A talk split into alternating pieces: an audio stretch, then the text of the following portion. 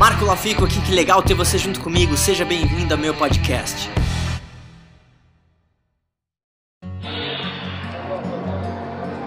Se você errar, admita isso prontamente. É um sinal de maturidade em termos de liderança, em termos de negócio. Você entender. Olá.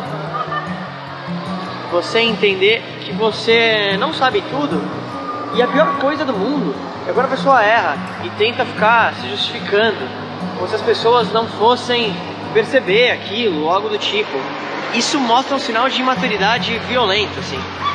E, e é muito curioso ver que isso acontece. E eu acho que isso acontece por um motivo muito simples. A gente é criado numa sociedade onde o erro ele é de certa forma condenável.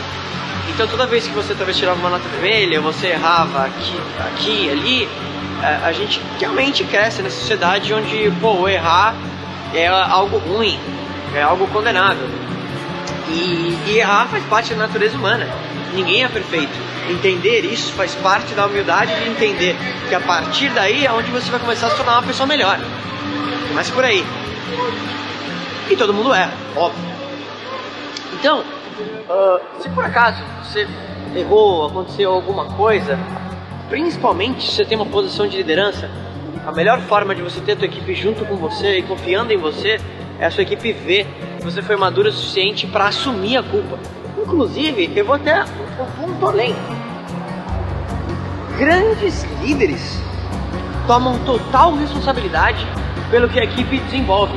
Se a equipe acertou, se a equipe errou. Se a equipe acertou, principalmente, um bom líder dá os créditos a quem deve. Isso é um fato. Inclusive, um bom líder não precisa de crédito nenhum. Porque ele sabe que a única forma de ele subir é levando as pessoas a maiores níveis. É ajudando a equipe dele a crescer.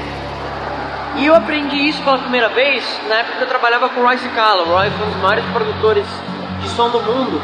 Inclusive ele tinha um estúdio em Nova York. E o Roy, ele gravou desde John Lennon, ACDC, Michael Jackson. Ele foi um dos meus grandes mentores de vida.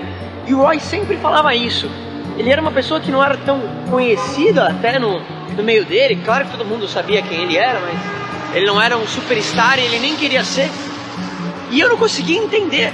Eu falava assim, Roy, mas pelo amor de Deus, você era dono do maior estúdio de Nova York, você gravou todo mundo e tudo mais. E pessoas que trabalharam pra você, talvez são mais conhecidas e fizeram isso e fizeram isso. E ele me deu uma lição que eu nunca mais esqueci. O Roy, ele falou assim, Marco, olha só.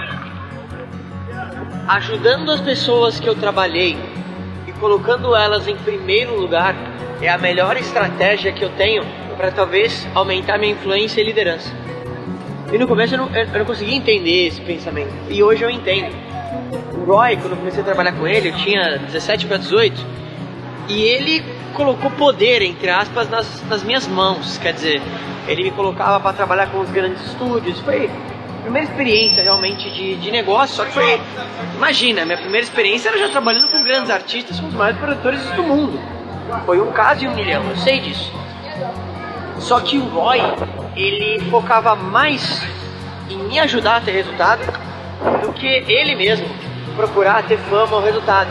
Porque ele entendia que se eu crescesse, ele também crescia.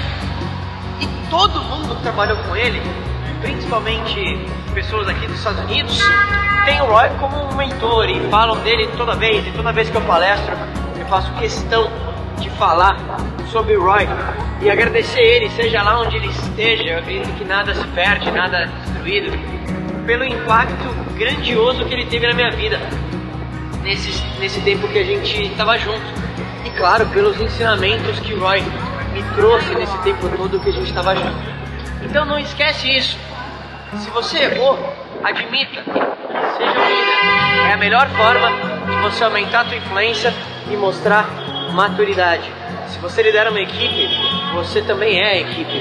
Então, literalmente, é colocar o pau na mesa e assumir total responsabilidade por tudo que acontece com você e ou sua equipe.